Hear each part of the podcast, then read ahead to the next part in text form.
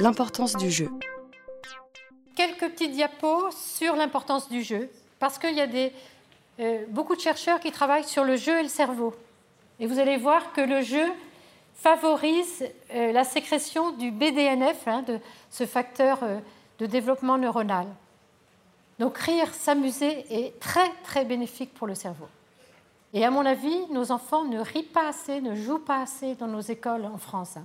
mais à tout âge. Hein.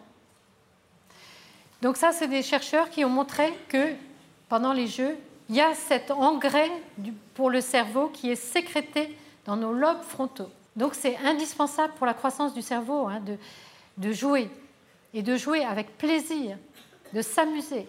Pas que de jouer pour apprendre, mais de jouer pour rire. Donc le temps passé à jouer est un immense plaisir pour l'enfant, mais c'est bénéfique aussi pour la croissance des neurones, les synapses et la consolidation de certaines voies neuronales. Donc jouer tous les jours et suffisamment longtemps, c'est très important.